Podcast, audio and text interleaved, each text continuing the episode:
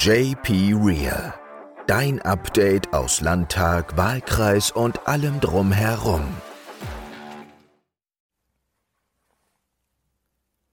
Hallo und willkommen zurück. Schön, dass ihr wieder reinhört. Ja, letzte Woche habt ihr meine Stimme vielleicht schon schmerzlich vermisst, aber wie ihr mitbekommen habt, war ich von Donnerstag bis Sonntag auf dem Bundesparteitag der SPD in Berlin und ja, montags wollte ich dann mit etwas Verspätung ans Mikrofon treten, aber da hatte mich dann schon Corona so richtig auf die Bretter gelegt. Jetzt geht's so langsam wieder, aber Leute, ganz ehrlich, passt auf euch auf. Mit der Erkrankung ist immer noch nicht zu spaßen. Das kann einen ganz schön umhauen und ähm, ja, es wäre ja mehr als ärgerlich, wenn das dann gerade über die Weihnachtsfeiertage passiert. Zurück zum Bundesparteitag. Es war mein erster als einer von 49 Delegierten für Baden-Württemberg. Und schon allein deshalb war es natürlich was ganz Besonderes. Und es ist schon, muss man schon sagen, ein ganz besonderes Gefühl und beeindruckend, so ein Bundesparteitag, man trifft Leute aus ganz Deutschland, die man vielleicht sonst nur aus den sozialen Netzwerken kennt oder von Sprecherkonferenzen, wo ich ja auch mittlerweile regelmäßig bin oder die man vielleicht schon Jahre nicht mehr gesehen hat. Und ähm, ja, auch die Promidichte ist natürlich sehr hoch. Ähm, Ministerpräsidentinnen, Bundes-, Landesministerinnen, Kanzler, alle laufen da rum. Und das Tolle daran ist, man ist unter sich man kann also relativ problemlos mit allen sprechen, macht Fotos zusammen, trinkt auch zwischendurch mal einen Kaffee oder ja, auch abends mal ein Bier. Und das ist natürlich schon extrem gut. Ja, und auch inhaltlich war der Bundesparteitag was ganz Besonderes, denn ich durfte ja auch den Bundesvorstand mitwählen. Ähm, da wurden ja Saskia Esken und Lars Klingbeil mit ja, hervorragenden Ergebnissen als Vorsitzende bestätigt und auch Kevin Kühnert wurde als Generalsekretär wieder mit einem, mit einem starken Ergebnis wiedergewählt und auch ähm, Andreas Stoch, unser Fraktions- und Landesvorsitzender hier, wird ebenfalls wieder in den Bundesvorstand gewählt.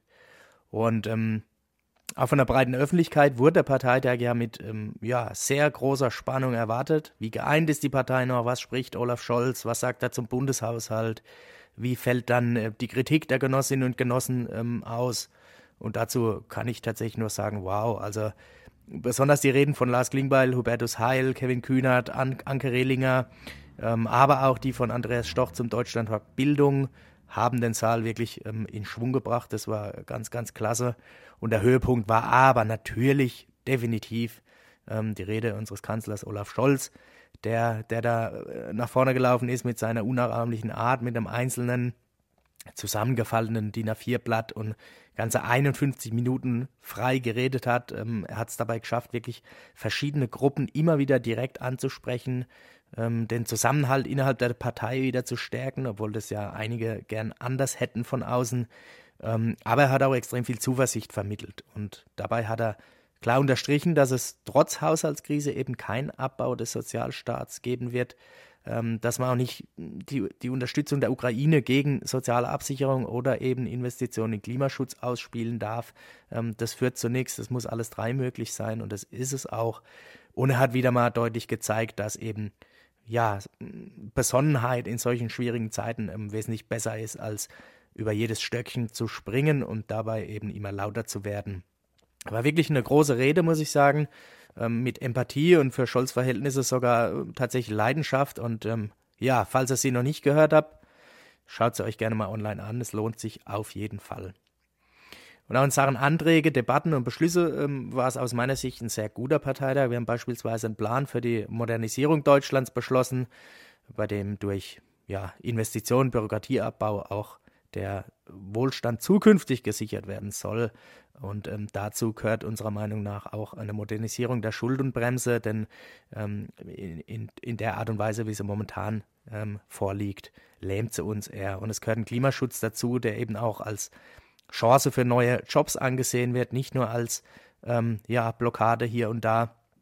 Und es gehört ein Finanzkonzept dazu, das eben 95 Prozent der Einkommenssteuer entlastet. All das haben wir beschlossen. Wir haben aber auch äh, neue Antworten auf eine Welt im Umbruch beschlossen, mit einer neuen Rolle Deutschlands und Europas, ähm, die, die, die eben neu definiert wurde, mit mehr Verantwortung, äh, mit einem Zusammenspiel von Entwicklungszusammenarbeit, Diplomatie und militärischer Stärke, ohne eben ähm, ja, die bekannten Leitlinien der SPD, Frieden, Freiheit, Gerechtigkeit, Solidarität zu verlassen. Und wir haben dann sonntags noch den Deutschlandpakt Bildung beschlossen. Ich habe es vorhin schon angesprochen. Da geht es darum, dass Bund, Länder und Kommunen in Sachen Bildung eben mehr zusammenarbeiten müssen, ähm, dass die digitale Bildung vorangetrieben wird und die Attraktivität pädagogischer Berufe auch wieder mehr gesteigert wird. Ja, alles in allem bin ich überzeugt davon, dass es die richtigen Ideen für eine gute Zukunft in unserem Land sind. Und ähm, auch wenn das einige vielleicht nicht so sehen, man muss auch immer hinterfragen, was wäre, wenn, wenn die SPD mit diesen Ideen nicht da wäre. Ich glaube, dann sähe es ähm, ganz anders aus in unserem Land. Ja, das war jetzt natürlich nur ein Kurzabriss der Themen und Eindrücke. Falls euch etwas noch mehr interessiert, ähm, wie immer, schreibt mir gern oder lest online nochmal nach. Ähm, euch an dieser Stelle einen schönen dritten Advent und bis nächste Woche. Bleibt gesund. Euer Jan-Peter. Höre auch nächste Woche wieder rein bei JP Real, deinem Update aus Landtag, Wahlkreis und allem drumherum.